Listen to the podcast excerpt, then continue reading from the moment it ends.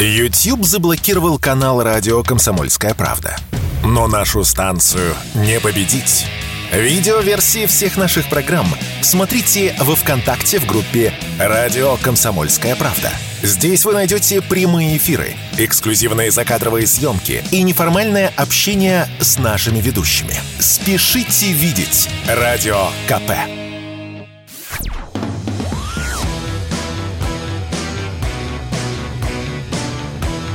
«Война и мир» – программа, которая останавливает войны и добивается мира во всем мире. Здравствуйте, это радио «Комсомольская правда». Здесь Игорь Измайлов, Дмитрий Пучков, Гоблин, как всегда, в понедельник вечером. Дмитрий Юрьевич, здравствуйте, приветствую вас. Игорь, добрый день, здравствуйте. Как вы? Отлично, спасибо. Понедельник, 12 июня, э, День России отмечается. Владимир Путин поздравил наших сограждан, э, сказал, что День России знаменует неразрывность многовековой истории. А к 12 июня как-то сложилось э, ну, определенное отношение. Да, конечно, жизнь меняется, и события происходят разные. И в этом году впервые, так как незаметно, но вообще-то впервые наши, как сейчас говорят, новые, а по большому счету родные родные исторические территории вместе с нами и отмечают этот праздник.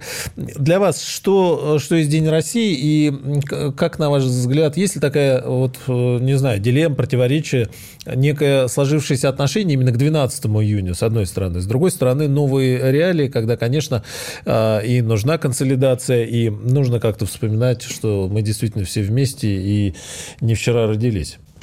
Ну, изначально, как мне кажется, эти День независимости России, это было категорически неправильно. От кого это у нас независимость хотелось бы узнать? От бывших советских республик? Ну, это как-то а, никакой радости от разорванной страны никто не испытывал. То, что все это отменили, так сказать, название переназвали в День России, ну, это абсолютно правильно. Должен ли быть у нас какой-то государственный праздник? Ну, наверное, должен. Наличие праздника я решительно поддерживаю. Вот. Он же 12 июня все-таки проходит. И здесь, ну, не знаю, есть вот это противоречие, какое-то отношение, ну, может быть, э, чуть более э, старшее поколение или среднее поколение, которое помнит, э, что было в этот день и почему, да, и, и с тем, что все-таки он из года в год идет именно 12 июня. Да, не знаю. Я, как советский человек, для меня главный праздник, как был, так и остался 7 ноября. Ну, вот новое, по-новому, так сказать, новый политический строй строй, все стало по-другому, назначили другой, ну, давайте будем праздновать другой. И это неизбежность. Ну, с другой стороны, я на это так совершенно спокойно смотрю. Это знаете, как э, на старте христианства все христианские праздники в Древнем Риме там присобачивали к э, языческим праздникам, переназвав, переформатировав и прочее. Ничего нового лично я в этом не вижу. Государственный праздник должен быть этот День народного единства, когда мы поляков перерезали, оно как-то не очень лично для меня. А вот это вот в стороне, это нормально. Изначально, повторюсь, название было неправильное, то есть какая-то независимость, от кого независимость, не ясно. А День России нормально. Будем праздновать. А да, там именно из-за поляков или еще что-то? Ну, это попытка отстранить нас от 7 ноября. А, это неправильно, я считаю. Да, это все равно Почему у французов великая французская революция? Она великая, подчеркиваю красным. Хотя народу там, это ж нынче все надо сводить к каким-то этим кровавым историям. Народу французы убили гораздо больше. Тем не менее, она у них великая французская революция. А у нас столетие даже как-то и не праздновалось, если я правильно помню. Столетие нашей великой русской революции не праздновалось. Правильно ли это? Нет, неправильно. Наша революция гораздо более великая, чем французская. Например, с помощью нашей революции поломалась вся система западного колониализма благодаря Владимиру Ильичу и его, так сказать, сопартийцам. Надо ли это отмечать? Я считаю, что надо. Не надо пытаться как-то замалчивать историю родной страны, если она великая. И страна, и история. Ну вот, кстати, о вопросе о неразрывности многовековой э, истории. Мы хотя бы на... Ну, я не, не спрашиваю, договорились ли мы до неразрывности, но мы хотя бы вышли на эту траекторию? Или а, еще, в общем, э, надо поработать в этом направлении? Да нет, на мой взгляд, не вышли. То есть, у нас все эти, с моей точки зрения, не очень умные разговоры о каком-то там примирении. В каком примирении? Предки всех победили. Кто хотел жить в родной стране, те в конце 20-х, начале 30-х вернулись в родную страну. Примиряться с кем? С теми, кто остался на Западе и дальше служил немецким нацистам? Непонятно. Мы нацистов победили, между прочим. Может, и с ними надо примириться, с нацистами. Но это безумие, на мой взгляд. Все, все точки давным-давно расставлены. Не надо ничего изобретать. Уважать надо деяния предков. Но вот это интересно, а, с одной стороны. С другой стороны, вот если просуждать в, в День России о том, а, что, что нас всех объединяет сегодня, на ваш взгляд, что а, и мы же при, при этом говорим совершенно справедливо о том, что э, там наши люди, и когда-то мы скажем, что и там наши люди, да, и что-то общее ведь у нас есть, кроме, э, кроме истории, кроме там э, территорий. А вот э, что, на ваш взгляд, что мы сегодня можем предложить той части украинского народа? А мы говорим, что украинский народ – это единый с нами, это мы один народ. Вот возвращая его, вот что, что можем сказать? Что нас сегодня всех объединяет? Был один народ за 30 лет он больше с нами не един за 30 лет западной пропаганды, которая направлена исключительно на разобщение. Это западная пропаганда объясняет нам, что у нас, оказывается, были белые, с которыми надо примиряться теперь. Вот были нацисты, с ними тоже надо примиряться. Это западная пропаганда нам рассказывает. У нас был советский народ. Советский народ – это наднациональная общность.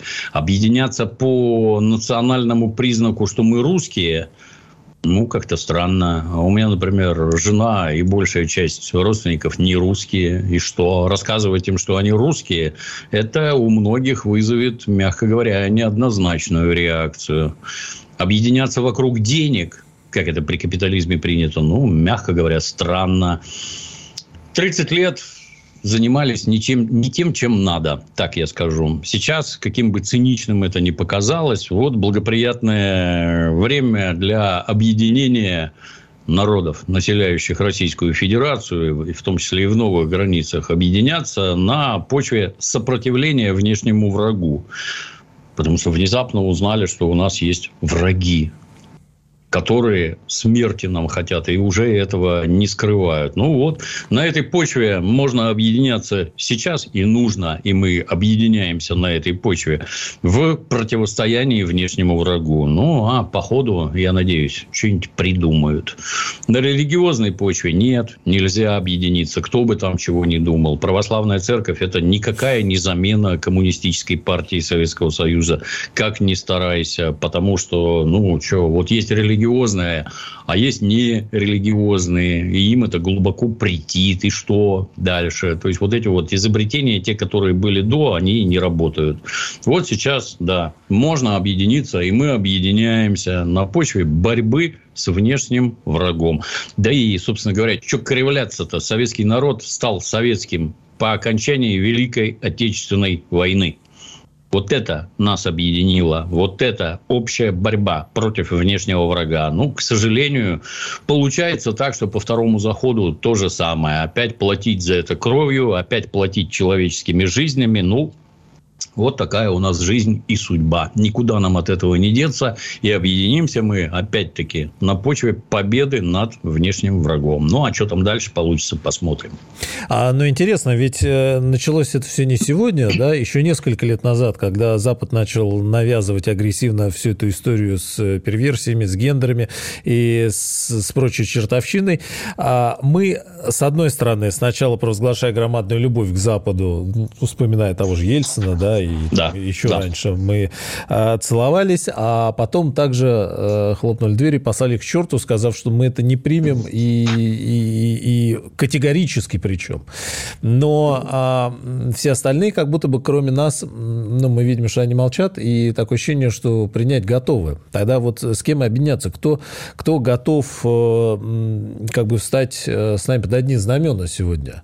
Они Но только молчат, Россия потому что фактически. Да, они молчат, потому что не могут ничего сказать. На Западе тоже не идиоты сидят. Там все это экономически, идеологически, политически. Все это завязано в такое кубло, что попробуй только рот открой. Тебя просто уничтожат. Как вот руководителя страны. Чем можно объяснить э, вот эти вот действия европейских руководителей в настоящий момент. Зачем они уничтожают собственные страны? Ну, наверное, что-то такое есть, что их заставляют поступать именно так и никак по-другому. Они не могут сделать ничего другого. Ну, а мы можем. Это, на мой взгляд, в первую очередь зависит от представителей элит, от тех, кто стоит у руля государства. Ну, вот если там на них на всех, условно скажем, есть какой-то компромат, они не могут сделать ничего другого. Ну, а у нас так получилось. Нет никакого компромата на людей, стоящих во главе страны, и те, которые принимают основополагающие решения. Нет ничего.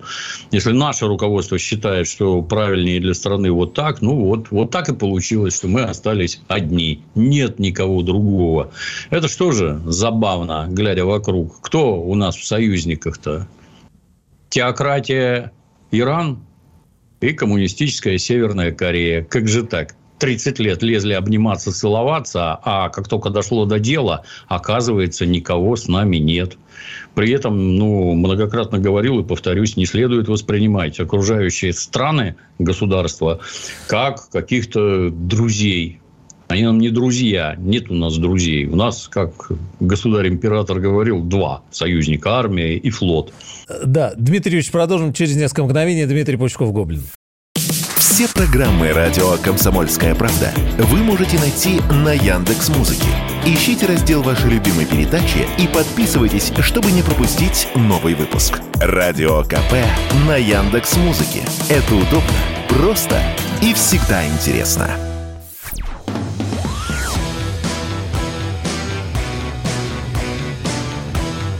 «Война и мир» – программа, которая останавливает войны и добивается мира во всем мире. Это радио «Комсомольская правда». Дмитрий Пучков-Гоблин. Мы продолжаем. Да, Дмитрий Ильич, мы а, да. остановились на интересных э, да, да, да, да, историях. Да, кто, наши, э, кто наши действительно истинные союзники. Много да. надежд на Китай было. Но э, да. вот получается, что получается. И, кстати, интересно, что когда мы в большей степени начали провозглашать антизападные курсы и перестали называть значит, наших партнеров партнерами, стали называть враги, кажется, что вот консолидация в каком-то смысле произошла в большей степени э, Конечно. внутри, чего, Конечно. собственно, того, давно ждали вместо да, разговоров да, да. о партнерах. Да, я э, это, завершу, что государь-император говорил, что у России два союзника, армия и флот. Ну, теперь военно-космические силы еще добавились. Три союзника у нас. А кто вокруг нас? Ну, это ситуативно так получается. Вот есть, например, коммунистический Китай – у нас многие это, с упорством, я не знаю, умалишенных твердят, что там никакого коммунизма нет. А с точки зрения американцев, они коммунисты. Ну, и с точки зрения тех, кто стоит у руля, почему-то Китаем управляет китайская коммунистическая партия. Как-то так получилось. Но, на мой взгляд, они для нас, ну, ситуативный союзник. Вот сейчас им выгодно с нами дружить. Они дружат, перестанет быть выгодно, перестанут. Здесь, ну, как делать надо примерно то же самое, завязывать крепкие экономические связи, через них оказывать некое влияние, искать какую-то обоюдную выгоду. Ну, вот что лучше, продавать газ в Европу или продавать газ в Китай?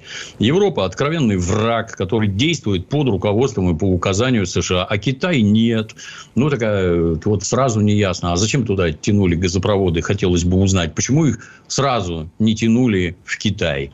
Нам, к сожалению, вот, во всей, так сказать, глубине нас, обывателей, в международные отношения не посвящают, но выглядит все это очень странно. Ну почему? Они Напрасно... же прямо говорили последние, извините, что вас первое, последние там больше, да, чем 50 лет, да, что мы э, строим большую Европу от Лиссабона до Владивостока, выстраиваем союзнические отношения, вообще все это один еще Горбачев говорил. Это Владимир Владимирович дом. говорил про Лиссабон. А на каких правах нас туда пускают в этот общий европейский дом? Это, знаете, распространенное. Есть ли там России место в этой мировой экономике есть. не будем говорить где. Для наших вот труп там есть место. В тюрьме место для э, определенного вида персонажей, где для них место. Вот вы какой-то сырьевой придаток делать будете только то, что мы говорим на наших условиях. Зачем туда лезть-то? Вот китайцы. С китайцами все гораздо проще. Вот Юго-Восточная Азия, где живут какие-то дикие миллиарды человек, которые съедят, употребят переработают абсолютно все. Зачем туда лезли? Кто эти люди, которые нас туда вели? Если этот курс был ошибочным, почему?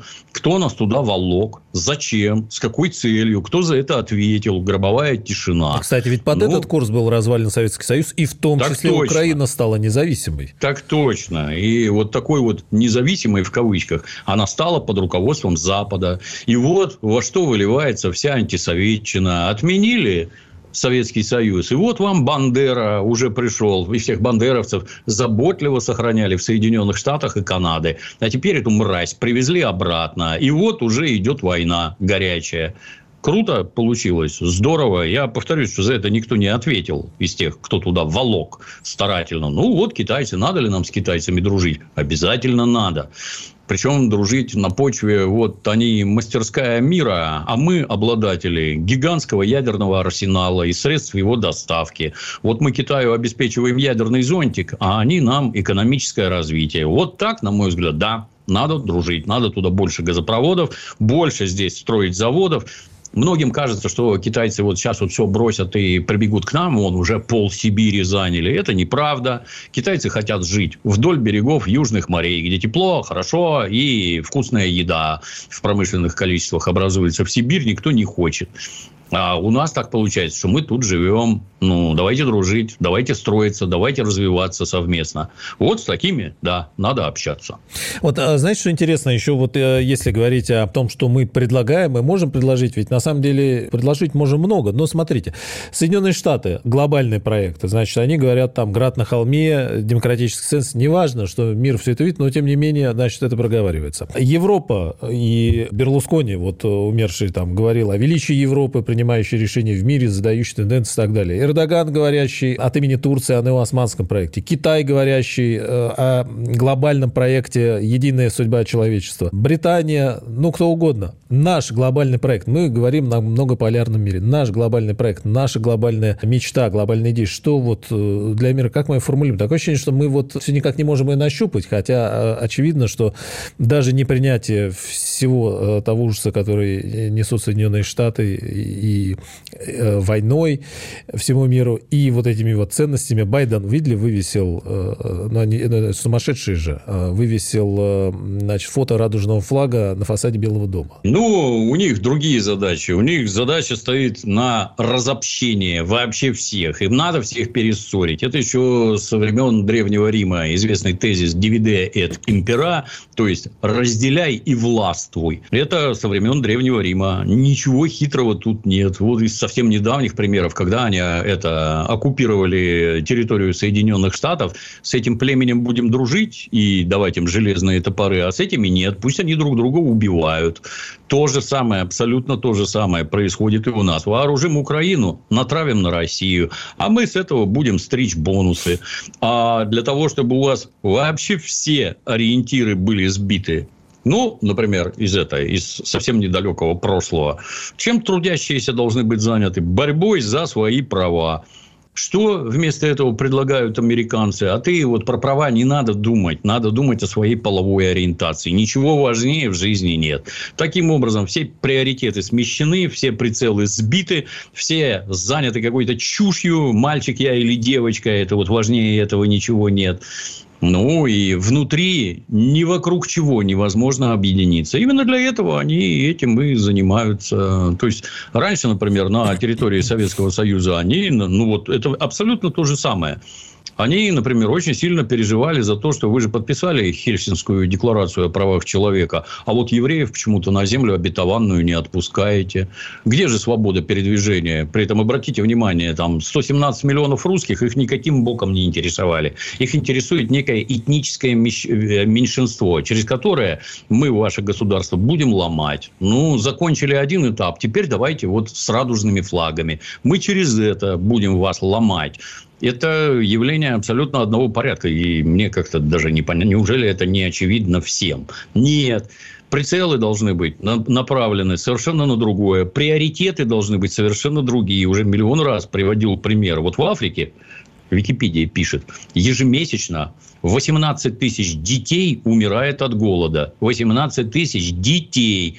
Что важнее, жизнь ребенка или то, что американскому гомосексуалу там на него криво посмотрели? А главное, пока западная взгляд... цивилизация вышвыривает тоннами продуктов, потому что у тебя должен быть да. выбор, колбаса так да. называется или по-другому. Ну, есть какие-то приоритеты. Что в этой жизни важнее? Дети или какие-то обиды? Ну, наверное, дети. Нет, вы не будете об этом говорить. Нет, все СМИ забиты каким-то бредом, и с помощью этого бреда взламывают государство, натурально взламывают. Ведь это, и это, кстати, абсолютно то же самое, что происходило с Советским Союзом и всем остальным при завозе демократии. В чем выражается эта самая демократизация? Первое, вам начинают рассказывать, что у вас тоталитарный диктаторский режим, что само по себе идеологический бред. Диктаторский режим. У них Сталин диктатор, там Брежнев, у них все диктаторы. Это просто вот клеймо, которое наклеили. Он диктатор, это надо сломать. Что для этого надо сделать?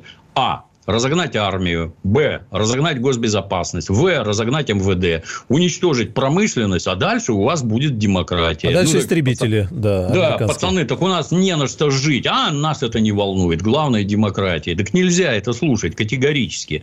Перво-наперво, что должно быть? Могучая промышленность, могучая экономика, которая позволяет, эта самая экономика, содержать армию, которая не допустит даже посигновение на наши внутренние дела и на нашей территории, и на наших людей особенно.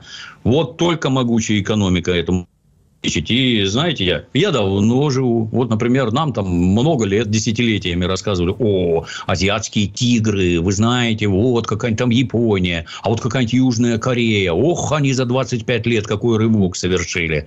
А как же так получается, что у вас во главе этой вот высоко развитой северо-южной Кореи все время стояли Лисинманы, Чондухваны, Роды У и прочие. Это все военные диктаторы.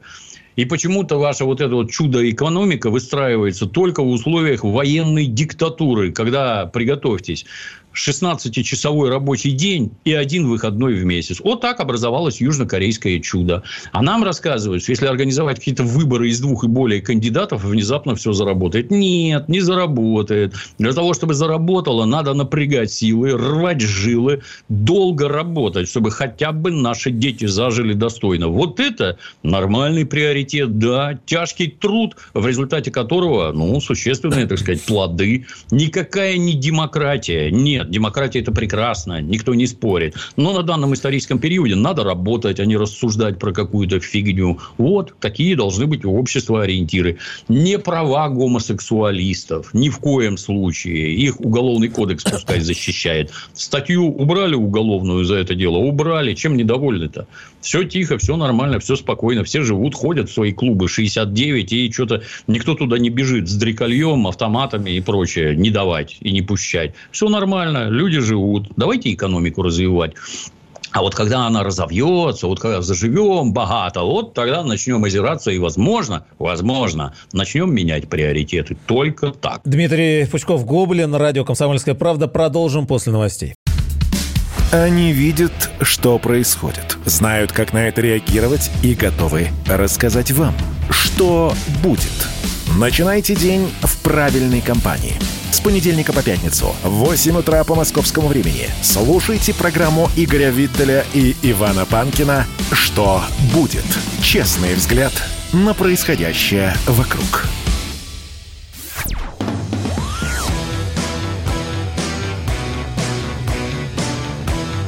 «Война и мир» – программа, которая останавливает войны и добивается мира во всем мире – это радио «Комсомольская правда». Здесь Игорь Измайлов. Как и всегда в это время и день недели. Здесь э, Дмитрий Пучков-Гоблин. Дмитрий, мы с вами, на мой взгляд, интересные на сегодня да, погрузились э, в каком-то смысле в общий вопрос, которым не всегда время остается ввиду большой текучки. А в продолжении темы по поводу развития экономики и э, собственных вооруженных сил, которые обеспечивают истинную, на самом деле, внутреннюю демократию, свободу и возможность развиваться в том направлении, которое считаешь нужным. Помните, нас упрекали в советское время, что же мы танки клепаем, значит, танки, оружие, не делаем стиралки, как вот делают прекрасные э, немцы, оккупированные Соединенными Штатами по итогам Второй мировой войны, чего мы, по большому счету, не сделали, отдав ГДР и э, возможность немецкому народу воссоединиться. А теперь это вот понятно стало, почему делали не стиралки, а хотя их тоже, конечно, надо было делать, но в первую очередь делали танки, делали оружие ну, как-то внезапно совершенно оказалось, что Советский Союз – это не только гулаги и массовые расстрелы, как 30 лет врали, а напряжение всех сил для того, чтобы сохранить родную страну. Ну, наверное, предки не идиоты были, если они настолько интенсивно к этой самой войне готовились наверное, нужны были и эти танки, и эти ракеты, и эти самолеты. И слава богу, что у нас все это есть. Мы все, не все поломали, не все загубили. Давайте посмотрим репортажи с фронта. А на чем воюют-то, собственно говоря? На советской технике. А чем стреляют? Советскими боеприпасами. Восстанавливают ли сейчас производство войны? Да, восстанавливают, да. Но то, что оставили предки, которые не доедали, не досыпали, а строили танки и самолеты. Ну, вот оно. Как там наши мертвые нас не оставят в а, беде, как не Высоцкий пел. Да. Спасибо им за то, что они вот это вот все сделали. Потому что большевики-то как раз наоборот твердо знали, с какими тварями они имеют дело. И твердо знали, что нас все хотят убить хотят страну уничтожить, народ просто обнулить безо всяких разговоров. Они же не стесняются теперь в этих рассказах. Сначала там какой-нибудь Линдси Грэм начинает рассказывать о том, что, вы знаете, проблема с боевыми действиями-то решается просто. Надо всего лишь убить президента Путина вдуматься вообще. Это член Конгресса публично заявляет подобные вещи. Это высшее руководство Соединенных Штатов. Так теперь они пошли дальше. Оказывается, вы, вы представляете, оказывается, внутри России есть консенсус. И народ поддерживает действия руководства. И выход-то незатейливый. Такого народа быть не должно. Вот это да, вот это номер. А чем вы отличаетесь-то, хочется спросить. А чем вы отличаетесь от немецких нацистов? Ну, ответ простой. Ничем. И не было никаких отличий. Это абсолютно то же самое. Это четвертый почему, рейх или третий, э, третий да, рейх 2.0? Да, да, да. Это почему у нас было мало стиральных машин? Ну, во-первых, Советский Союз никого не колонизировал. И полтысячи лет он из всего глобуса соки не сосал. То, что Ермак там это, Сибирь разведал и завоевал, ну, Ермак не умел нефть добывать. А если бы и умел, то тогда она никому не нужна была. Да, у нас совершенно другие географические, климатические условия. Не надо нас сравнивать, там, я не знаю, с Нормандией французской или и итальянской Тосканой. У нас несколько не так. Не так растет, не то растет. Да, мы беднее были всю жизнь. Ну, и нам в 45 а году да? Э, сказали, что значит, на нас надо сбросить э, ядерное оружие вот да, до, да, кру- да, по, по крупнейшим да. городам мегаполисам. Что надо? Это, знаете, как это, как, как э, небезызвестное произведение Герберта Уэллса «Война миров» начинается. Злые, жадные глаза смотрели на Землю через бездны космоса. Вот ровно один в один. Мы для них субстрат, с которого они живут. Ну, а мы не хотим быть субстратом категорически. Построили предки нам оружие, слава богу, молодцы, спасибо большое. Это хотя бы создало вот подушку безопасности, за счет которой мы сейчас-то живы. Ну, так эти сволочи не успокаиваются, хотят еще больше нам нагадить. И, повторюсь, они уже открыто говорят о том, что русских быть не должно. Вот эта их культура отмены, сейчас мы перестанем Чайковского тут играть, а после этого мы вас всех ликвидируем просто и без затей. Вот такие замечательные люди. Вот с кем мы имеем дело. Непонятно. Зачем вы 30 лет хотели с ними дружить? Они вот этого вроде никогда не скрывали. Да и мы вроде все это знали всегда. Да. А э, крупнейшие учения НАТО стартовали в Германии, кстати, опять. Продлятся там э, сколько дней? 10, две недели. Э, невиданные. Вместе с этим в Киеве уверяют, что 20 стран НАТО поддержали заявку Украины на вступление в Альянс. А в Италии анонсировали важнейший шаг в отношениях Украины и НАТО. Скоро создадут постоянный совет Украины-НАТО для принятия международных решений. Втащат ли они Украину в НАТО? Первый вопрос. Второй вопрос про вот эти вот учения, всю эту возню против нас ли это все учится? Ну, а против кого еще? Тут это, ну, в общем-то, следующие китайцы.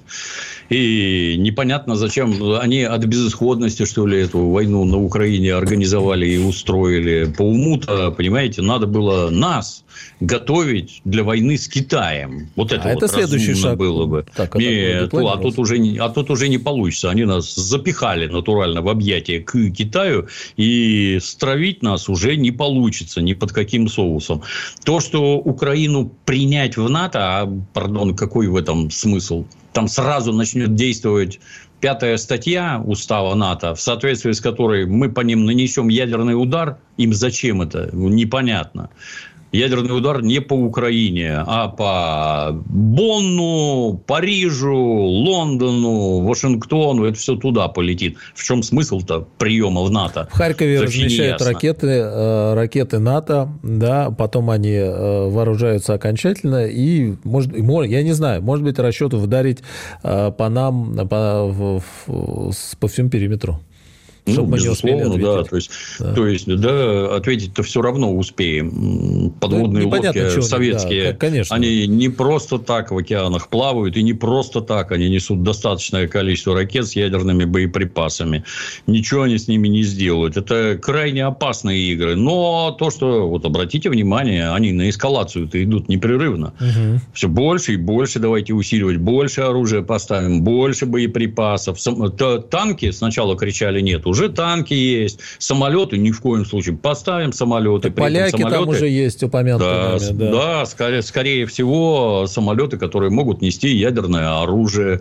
Поляки, там уже это напрямую обсуждается тоже, что если Польша войдет на Украину, это не имеет к блоку НАТО никакого отношения. Статья 5 тут не задействуется. Нет. Это личное решение Польши. Мы Польше поляка, помогать да. не будем, да. Но это же совершенно другой расклад. Если Польша туда влезет, это дополнительные какие мощности войдут. В Польше-то тоже народу достаточно. И армия там крепкая, Конечно. и с вооружением все хорошо. Ну, а будем ли мы на это смотреть? Я как-то вот сомневаюсь. Мне не хочется, как и всем, наверное, здравомыслящим людям, никому не хочется ядерного конфликта. Ну, а посмотрите, они уверенно ведут мир к ядерной войне. Это эти самые замечательные демократические свободные державы. Кто не помнит, я чисто для справки. Предыдущие две мировые войны организовали они же, ведущие европейские демократические державы. Потому что по-другому они решить свои проблемы не могут, только войной. И вот волокут нас в Третью мировую. Соединенные Штаты не знают, что такое война на своей территории, поэтому, возможно, так легко как-то э, на эти темы рассуждают. И почему вы говорите, что вы даже не хотите? А мы знаем, почему мы даже не хотим думать в этом направлении. И, и что такое все эти войны. А Медведев назвал Майдан, буду, ну, Майдан, который э, Киевский, площадь, будущей площадью России, разместил пост в Телеграме, да, и потом еще его помощник э, еще раз подчеркнул, да, что речь действительно о том, что Киев должен э, быть возвращен и освобожден. На ваш взгляд, можно ли считать, что такая цель стоит, и что действительно мы неизбежно, и, ну, и Киев, и Одесса, и Харьков не так-то кэдок, но мы их должны освободить. Ну, задача номер один, в общем-то, ну, все мы видим. Вот Днепр, правобережье, левобережье. Можно ли на нем остановиться? Вот они разнесли Каховскую ГЭС. Да. Вот они устроили совершенно диких планетарных масштабов экологическую катастрофу. Можно ли этих уродов оставить на правой стороне Днепра? Они оттуда будут дальше стрелять. Но задача минимум – это, естественно, отрезать это уродское образование от Черного моря. То есть, Одесса, Николаев и до Приднестровья. Вот это вот должно быть занято. Это раз. А дальше душить все, что останется наверху. Потому что до тех пор, пока их не догонят до границ Польши, Румынии, Венгрии, вот оттуда по нам стрелять нельзя.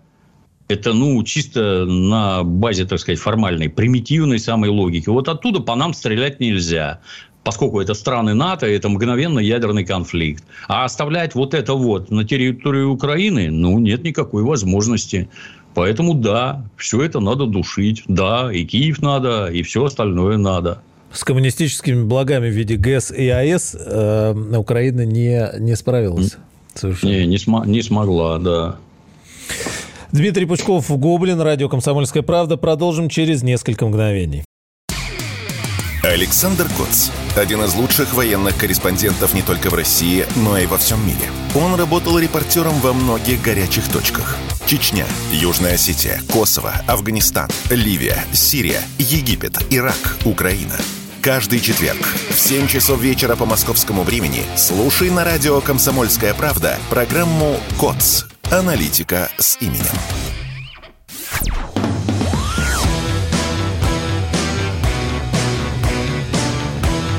«Война и мир» – программа, которая останавливает войны и добивается мира во всем мире – мы продолжаем. А, Дмитрий Пушков, Гоблин, здесь на радио «Комсомольская правда» каждый понедельник. А, Дмитрий Юрьевич, вы упомянули э, трагедию, катастрофу с Каховской ГЭС. Как восприняли? Ну, конечно, то, что строили ее, какие фантастические затраты вы упоминали, что, по большому счету, наши с вами предки где-то не доедали, не досыпали. Э, огромные коммунистические стройки. Э, это один момент. Второй момент – просто экологическая катастрофа.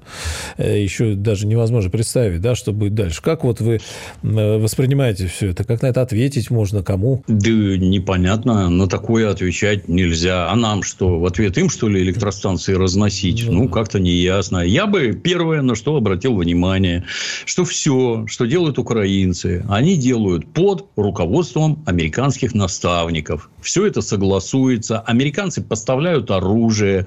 Они по плотине долбили еще год назад своими хаймерсами, поставленными из Америки. Кто их наводит, эти хаймерсы? Вот кто их поставил? Американцы. Угу. Кто экипажи этих замечательных установок? Американцы. Кто разведданные поставляет? Американцы. Кто назначает цели? Тоже американцы. Вот, разнесли плотину, дамбу эту наверху. Вот полилась вода. Вода затопила вот все, что только можно затопить. Знаете, я как-то во Флоренции был, там отметка, что река Арно когда-то там разлилась, и уровень воды поднялся на 5 метров. Это там смотришь, мама дорогая, это там четырехэтажный дом фактически затоплен был. А тут, говорят, местами на 12 метров поднялась вода.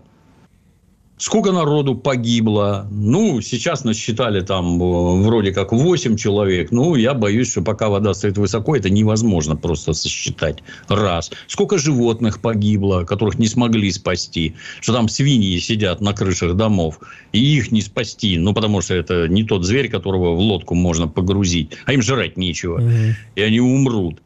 Далее, вот затопили, например, земли сельхозпользования, то есть уничтожили урожай в Херсонской области. Вот затопили приусадебные участки, откуда люди питаются. А теперь самое страшное, а что там со дна поднялось? Вот на дне лежит ил, в котором от э, деятельности человека скапливаются не самые хорошие вещества. И вот эти вещества вынесло водой оттуда, вынесло в море, в черное, что в характерно. Море, да. Даже, да. Вот там все загажено, а теперь все это высохнет, и ветер начнет все это разносить. Кто это сделал? Естественно, американцы. Естественно. То есть, ощущая, что здесь украинская армия ничего сделать не может, а давайте все сломаем. Вот чтобы русским не досталось вообще ничего. А то, что досталось, пришлось бы восстанавливать и тратить ресурсы не на развитие, а на восстановление того, что уничтожили украинцы под руководством американцев. Ну, вот картина вот такая. Тут, понимаешь, взорвали. Наверху сразу открыли шлюзы для усиленного водосброса, чтобы вам больше нагадить еще. А западные СМИ, ну, тут, тут непонятно, да, кто это сделал, непонятно, да. Ну, конечно. Кто газопровод «Северный поток» взорвал, это вам сразу понятно в тот же день. Кто самолет сбил, сразу понятно. А тут непонятно, вы знаете, непонятно. Лгут, постоянно лгут, все время выступают на стороне этих тварей. Ну, а точнее, на стороне самих себя, ибо сами являются самыми главными тварями на планете Земля. Как-то так. Да, здесь, конечно, э, по Каховской ГЭС ну, просто остается развести руками и предаваться ужасу, как это в голову приходит. Но, но фактически политика выжженной земли э, да, а да, что, да. далеко от себя, нормально совершенно. Вместе с этим э, происходят попытки, как они, то, что они это акцию называют контрнаступление на запорожском направлении, да, какое-то немеренное количество бросили туда людей, колоссальные жертвы с их стороны, заградотряды, э, своих же в танке, вот буквально сегодня тоже э, эти сообщения были. Эм, на ваш взгляд, чем эта акция завершится? Тут даже вопрос не, не в прогнозах, наверное, а, а все тоже чудовищное удивление. Почему не жалеет? Ну, техника вроде понятна, не своя. Значит, поставили и плевать. Там можно и... Так а кого жалеть-то непонятно. Это же не американцы, не немцы, не французы. Это какие-то украинцы. Это же унтерменши. Они забыли, наверное, кто они такие, эти самые украинцы. Это унтерменши. Их жалеть не надо. Зачем их жалеть-то вообще? Какая от них Западу польза? Польза только, если они сдохнут в яростных атаках на российские позиции. Тут же Для тоже... них мы все русские. Чем больше там, тем лучше. Прекрасно. Я ж про индейцев вначале да. напомнил. Да то же самое. Убивайте друг друга. А мы с этого будем наживаться. Вон там Дания какие-нибудь самолеты поставит, а Германия танки. Так надо новые где-то брать. Где? В Америке покупать. Все хорошо, все отлажено. Ну, а наступление, ну, что? Мы, ну, не все, наверное, внимательно следят, но на протяжении месяца российские войска долбили из всего, чего только можно по расположениям и складам боеприпасов и горючего. Месяц долбили и вполне успешно раздолбили очень многое. Соответственно, очень многого не хватает. Керосина, боеприпасов, людей. А Запад требует, чтобы началось контрнаступление. Вот оно началось. И внезапно оказалось, что русские заминировали все поля. Раз. Ехать можно только по дорогам. Как только колонна выстраивается на дороге, по ней начинает долбить русская авиация и русская артиллерия. Танки начинают, бронетехника, разбегаться в поля, там мины. Они взрываются на минах. И внезапно оказалось, что эти очередное чудо оружия, эти леопарды на советских минах отлично взрываются и приходят в полную негодность. Советские снаряды прошибают их насквозь. Танки горят. Точно так же, как горели в 41-м, так горят и теперь. Хорошо Леопарды получилось. Да, да, да, да. Авиации на Украине просто нет. Ее нет без авиации ходить в подобные атаки, это безумие с военной точки зрения. Ну, вот они этим безумием и заняты. Дальше, ну, средства радиоэлектронного, ну, ПВО, которые они подволокли, там, все эти наши С-300, Буки и прочее, тоже разнесли. Они не могут ничего сделать с нашей авиацией. Наша авиация их долбит изо всех сил. Средства радиоэлектронной борьбы у них нет, таких, как у нас. И ну, а в результате получается, а давайте вот сейчас соберем эту тероборону и мобилизованных и кинем вперед. А вось добегут до русских окопов. Ну, обратите внимание, мы-то там как-то вот не продвигаемся по 100 километров в день. И было бы как-то странно думать, что они через наши позиции вот так вот пройдут ловко. Нет, не пройдут. Это невозможно физически. Ну, вот вперед идут эти мобилизованные. Их крошат тысячами, жгут технику и крошат тысячами. Это вовсе не говорит о том, что мы там не несем никаких потерь, нам легко, нет, тяжело, трудно, и наши люди гибнут от этого. Но продвижения это никакого нет. А там, где есть, ну, там на 300 метров продвинулись, здесь какую-то деревню взяли. Ну, поздравляем, да, это, безусловно, титанический успех. Освободили, так сказать. И что? Людей положили, не-не-не, тут стратегический момент. Вот эти вот сейчас подохнут, эти мобилизованные теробороны, а уже следом пойдут настоящие, понимаешь, там в НАТО подготовленные туда-сюда. Выглядит все ровно наоборот.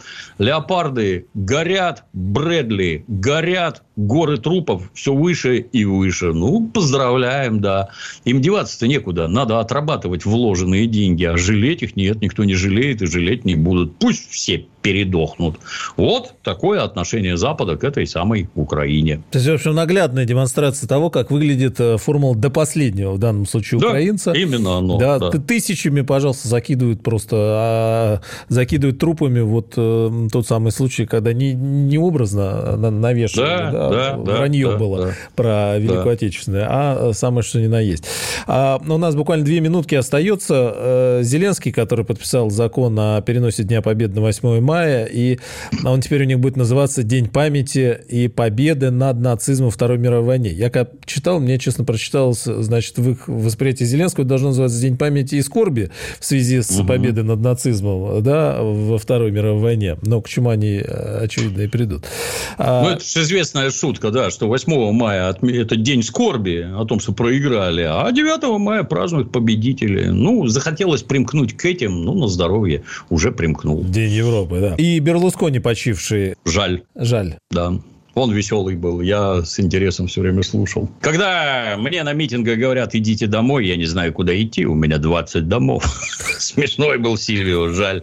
Земля пухом. Да, но говорят, что вот от, от таких, ну и, кстати, Владимир Путин сказал, что э, политиков такой величины немного осталось, э, да. которые, да, да и, и говорили, э, с одной стороны, о, о проблемах и да. своей, да, да, о своей да. стране, но и о каком-то, какой-то мировой истории. А... Я, я, бы еще, я бы еще добавил чуть-чуть с вашей вашего позволения, что в настоящее время в политике, как мне кажется, в европейской особенно, там просто нет личностей. Там есть какие-то вот чиновные фигуры, а личностей нет. Вот Берлускони, он личностью был. А почему, кстати? Вот э, как так получилось, что он же там... А так система отбора настроена, что личности там больше не нужны. Поэтому их там нет. Там Шольцы, Макроны и прочие функции. То есть Берлускони фактически, если там э, говорить, этот образ политика, это ушедший образ политика для, для Европы. И теперь там э, гендер лидеры в лучшем случае, да? Ну, как говорится, жестокие времена порождают сильных людей, а расслабленные времена вот всякую дрянь порождают. Будущее Европы в связи с этим каким видите? печальным. Американцы их уничтожат, просто уничтожат. Я так понимаю, что мы, не договариваясь, вот с двух сторон заняты одним и тем же. Американцы ломают им экономику, а мы помогаем с помощью военных действий. Я думаю, что именно поэтому работает система доставки западного вооружения на линию боевого соприкосновения, где его жгут все время, его сжечь надо там. Поэтому вот оно все работает. Мы с американцами в этом деле заодно. Спасибо, Дмитрий Юрьевич, на этой ноте, ну уж как получилось. Дмитрий Пучков-Гоблин каждый понедельник здесь на радио «Комсомольская правда». До встречи, Дмитрий Юрьевич. Спасибо. Да, Счастливо. Неделя будет, Спасибо. Неделя будет лучше, чем, э, чем обычно. А, группа «Радио Комсомольская правда» ВКонтакте. Подписывайтесь, там трансляция, комментарии. До встречи. Счастливо.